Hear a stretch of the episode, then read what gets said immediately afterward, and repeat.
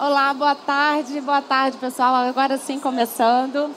Eu estou aqui na CCXP 2019, em São Paulo, direto da Arena Globoplay, uma arena animada, no primeiro dia da Comic Con.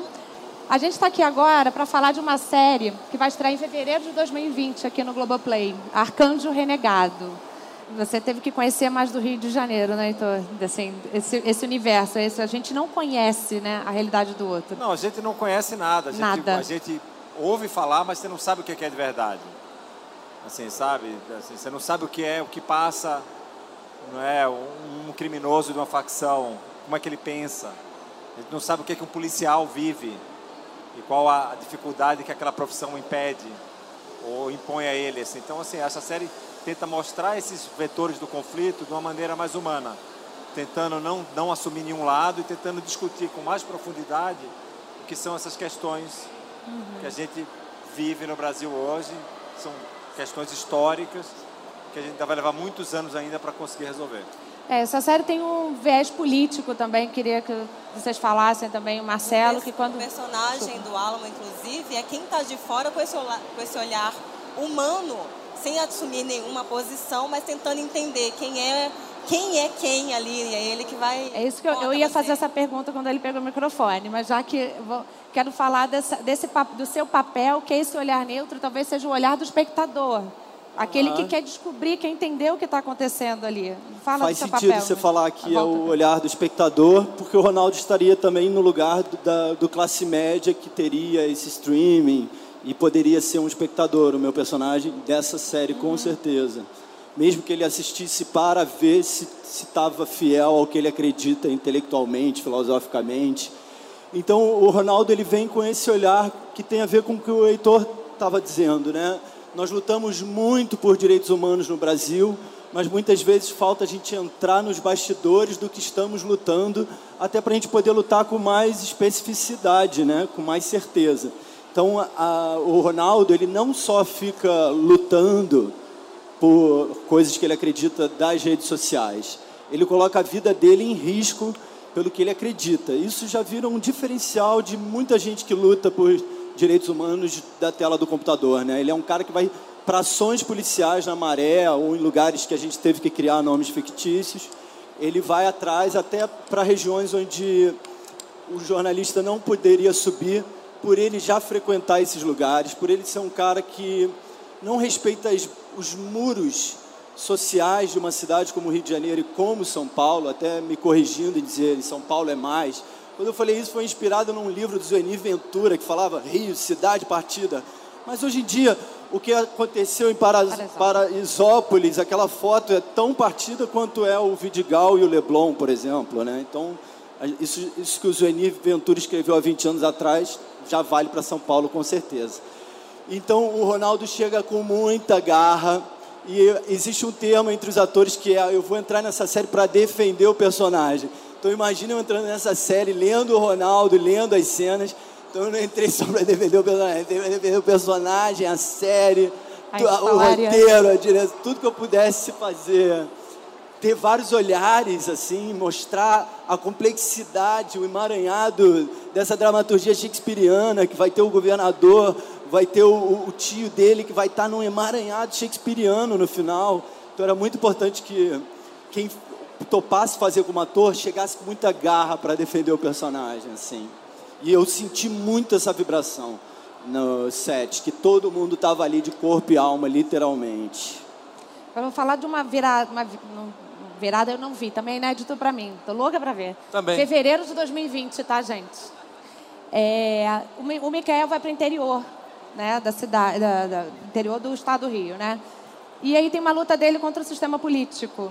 Me conta como é que surge essa situação, Marcelo, e como é que seu personagem, Bom, José Júnior também, quero É, falar. na verdade, ele acaba se encontrando refém dentro de uma situação que envolve não só o lado pessoal dele, porque para mim, como o intérprete do Mikael, ele é um policial que tem orgulho de usar farda, de fazer parte daquele núcleo, de levar aquela profissão com respeito, amor.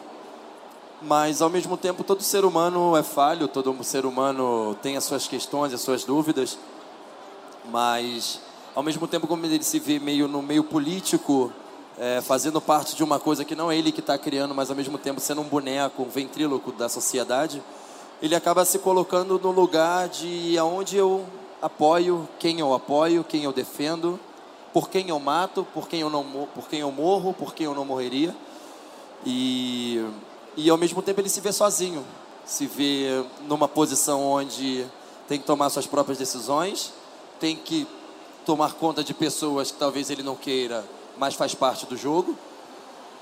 E quando ele vai para o interior do, do Rio, talvez seja o, o lugar onde ele se sinta mais humano, mais uma pessoa física e não só uma máquina ou alguém que executa ou faz algo que alguém manda.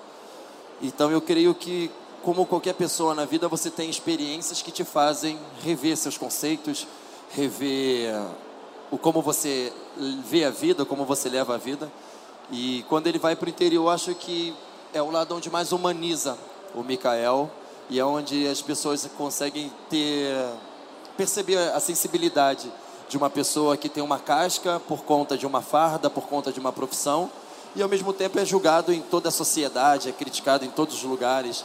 E como eles falaram, é difícil você realmente saber o que é de dentro do universo se você não foi conhecer, se você não sabe como funciona. Uma das coisas que eu estava pensando ontem, antes de vir, é que eu sou negro, venho de comunidade, e é o meu primeiro protagonista negro, então linkar o protagonista é pelo fato do eu ser negro, e linkar o personagem é pelo fato do eu vir de comunidade estar fazendo um policial. Então acaba sendo contraditório e ao mesmo tempo une as partes. Sim. Então acho que o que eu pude mais aprender com o personagem é isso. É ouvir uma parte que eu não conhecia, ir até o lugar onde não era, onde eu não habitava, e ao mesmo tempo poder apresentar um pouco do meu universo. Então acho que a série traz um pouco disso, o lado humano da pessoa e o lado profissional, quando você põe o seu microfone, veste o seu figurino, põe o seu jaleco de médico, a sua arma na cintura e vai enfrentar os seus leões por conta do trabalho, por conta do dia a dia esses, falar, esses dilemas são reais, muito importante eles terem sido colocados na tela, certo? Essa questão da virada, realmente isso acontece. O policial às vezes sai de uma unidade que opera muito, como o BOP, e vai, tra vai trabalhar no interior. E aí você desacelera muito. É difícil para o ser humano lidar com essa mudança de rotina. Mas também essa questão da produção, que o, o, o Marcelo falou agora. O elenco negro da, da série ele é muito grande para mim, enquanto policial militar, negro também, estar, ver, me ver ali representado dentro desse contexto foi muito válido. A Polícia Militar do Estado do Rio de Janeiro, ela é a que mais tem negros no, no, a, nas suas fileiras há mais tempo. Nós recebemos escravos libertos. A, a, oficiais da Polícia Militar são negros muito antes de qualquer força armada no Brasil. Pô, o STF foi ter um ministro negro agora recentemente. Então, é, é importante que as pessoas saibam dessa realidade da Polícia Militar e esse trabalho concebido por essa equipe foi muito importante. Então, assim, eu tenho muito orgulho de ter participado desse primeiro momento e torço para ver a expectativa aí, a análise de todos vocês. Tem tá um aspecto interessante também, né, quando a gente estava concebendo essa série, foi a participação direta do Multishow do Globoplay. É, primeiro que é uma série inovadora, uma série que nunca foi feita da maneira que, que nós construímos. A, a, montagem do time, né? Então, assim, é, não, não posso falar de outros projetos do Multishow e do Globoplay, vou falar desse projeto especificamente. O envolvimento e a busca de trazer a verossimilhança foi algo incansável, não só do lado de cá, como do lado do grupo também. Então, assim, é, desde a trilha sonora, por exemplo, uma, um aspecto bem, bem interessante é que toda a trilha sonora foi feita por moradores de favela e moradores da Baixada Fluminense e pessoas que nunca entraram no estúdio. Né? E outra coisa que foi colocada pelo Blaise e pelo Marcelo, que é muito interessante também, é o seguinte: é, essa série, os protagonistas negros, eles não estão só no papel de bandido e de policial. Então a gente coloca também num outro segmento, né? A gente foge dos estereótipos tradicionais da TV brasileira, do audiovisual brasileiro, né? É claro que isso também, naturalmente, se o, o canal, se o grupo não comprasse essa ideia, a gente teria dificuldade, porque se você vê essa, uma série como essa, é, com esse conteúdo, você pode ter certeza que o protagonista não seria o Marcelo, não, nada contra, mas seria uma pessoa de pele clara, né? É, você teria um envolvimento, o, a, o quantitativo de atores negros talentosos é muito grande. E isso é, uma, é, um, é um aspecto que nós investimos muito. Agora, claro que se o canal, se o Globoplay não comprar essa ideia, a gente teria dificuldade. O importante foi isso, foi, foi uma costura interna é, muito grande e também o envolvimento dos atores, da própria direção também, né? Porque eu brinco que tem a escola Heitor Dália, né? Porque o Heitor é o cara que ele é um descobridor de talentos, em, não só de atores, mas em todos os sentidos. Eu lembro que a Érica chegou para mim, vou até revelar aqui, ela falou assim, cara, é, é, a forma que o Heitor trabalhou meu personagem, vou revelar, nunca foi trabalhado antes, não é verdade? Você me falou isso. E o Heitor teve pouquíssimo tempo com a Érica. Né? Então, assim, eu acho que também esse envolvimento da direção foi muito grande.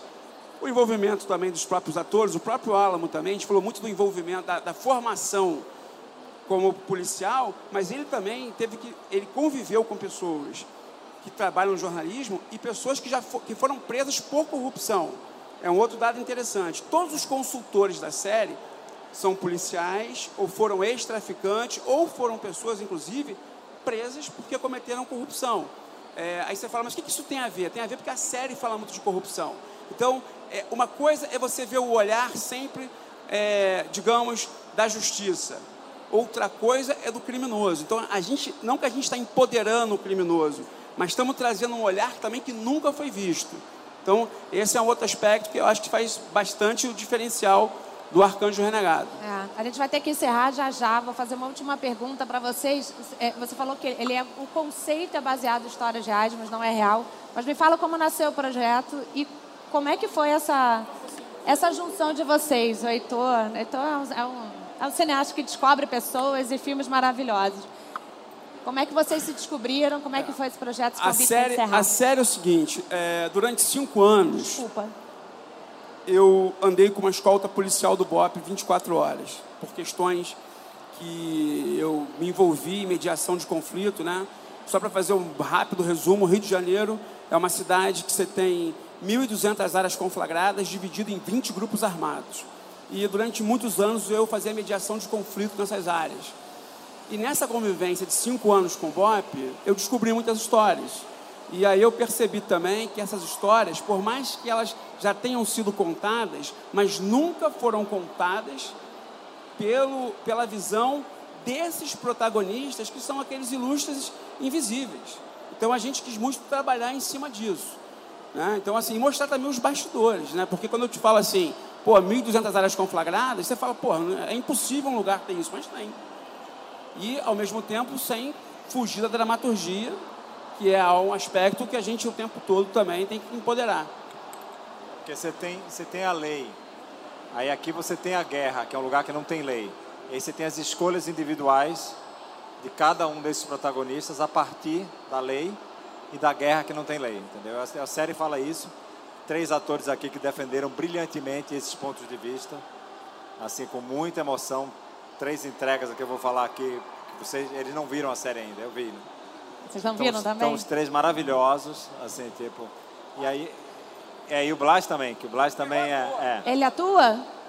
Olha, foi uma loucura, né? o Heitor, voz, o Heitor é louco, também. ele é um diretor que ele chega, vê assim, ele gosta de trabalhar com não atores também. Então ele vê você, ele vai ter um papel de doméstica, ele pega alguém que era doméstica e bota para atuar. E depois ele pega alguém que é policial. Ah, tem que ter um papel de policial, ele bota o cara para ser policial no cinema. Só que isso é totalmente diferente. E foi uma loucura, para mim assim, foi uma baita experiência. Aí foi a oportunidade que eu tive de aprender com eles, conviver com essa realidade, lidar com a câmera, nessa questão da dramaturgia. Mas eles assim me lançaram no meio, não só a mim, outros policiais também. Não foi fácil não, mas foi, um, foi uma aventura maravilhosa. Imagino, mas nasceu artista, né? Tem um é talento, né? Ele é artista. É, procura uma... o microfone, Ele gostei. Animava... Tem uma a gente tem, tem, que encerrar. É, tem uma coisa, só para encerrar, que assim, que quando você está numa guerra, não é só importante o que você está vivendo ali, mas quem está do seu lado na trincheira. E aí foi um prazer estar do lado desse cidadão aqui, desse outro e de todas as pessoas. Isso é que fez essa série especial, entendeu? A entrega de todo mundo que fez. Bom, aproveitando também, então, já para encerrar, eu queria aproveitar e dizer que para mim realmente foi uma honra muito grande. Quando eu comento sobre a série, a primeira pergunta que vem é assim: como foi ser protagonista? E eu, o meu sentimento, Marcelo Melo Júnior, eu não fui protagonista, porque tem várias outras peças contando essa história junto comigo. O meu personagem é um cara que acaba sendo usado para poder ser a referência da série. Mas o Heitor, o André, o Júnior, o Blaise, ela, o Alamo, todo mundo que faz parte do elenco se empenhou tanto, tanto, tanto, que eu creio que realmente essa verdade, até dos policiais, dos ex-traficantes, de todo mundo, vai trazer uma, uma coisa nova, que é o que o cinema nacional está fazendo. Está relutando para viver, para sobreviver, está tá resistindo, e é isso. Enquanto houver arte, enquanto houver artistas com cabeças criativas, a gente não vai parar. E a segunda temporada está confirmada, hein? Opa, maravilha! Bem, a gente, essa série vai ser daquelas que a gente não vai, não vai conseguir não acompanhar, né? Quero agradecer vocês todos. Foi um prazer aqui estrear essa mesa nas redes sociais também. Daqui a pouco a gente vai voltar daqui da CCXP, direto da, da Arena Globoplay, com André Marques, Fernanda Rodrigues, Danton Melo, Raíssa Bratilieri, André Luiz Frambat, Sofia Abraão e Emanuel Jacobina, que vão falar dos 25 anos de Malhação. Também fiz, hein, galera? Uh! Fica aí, Marcelo. Obrigada, gente.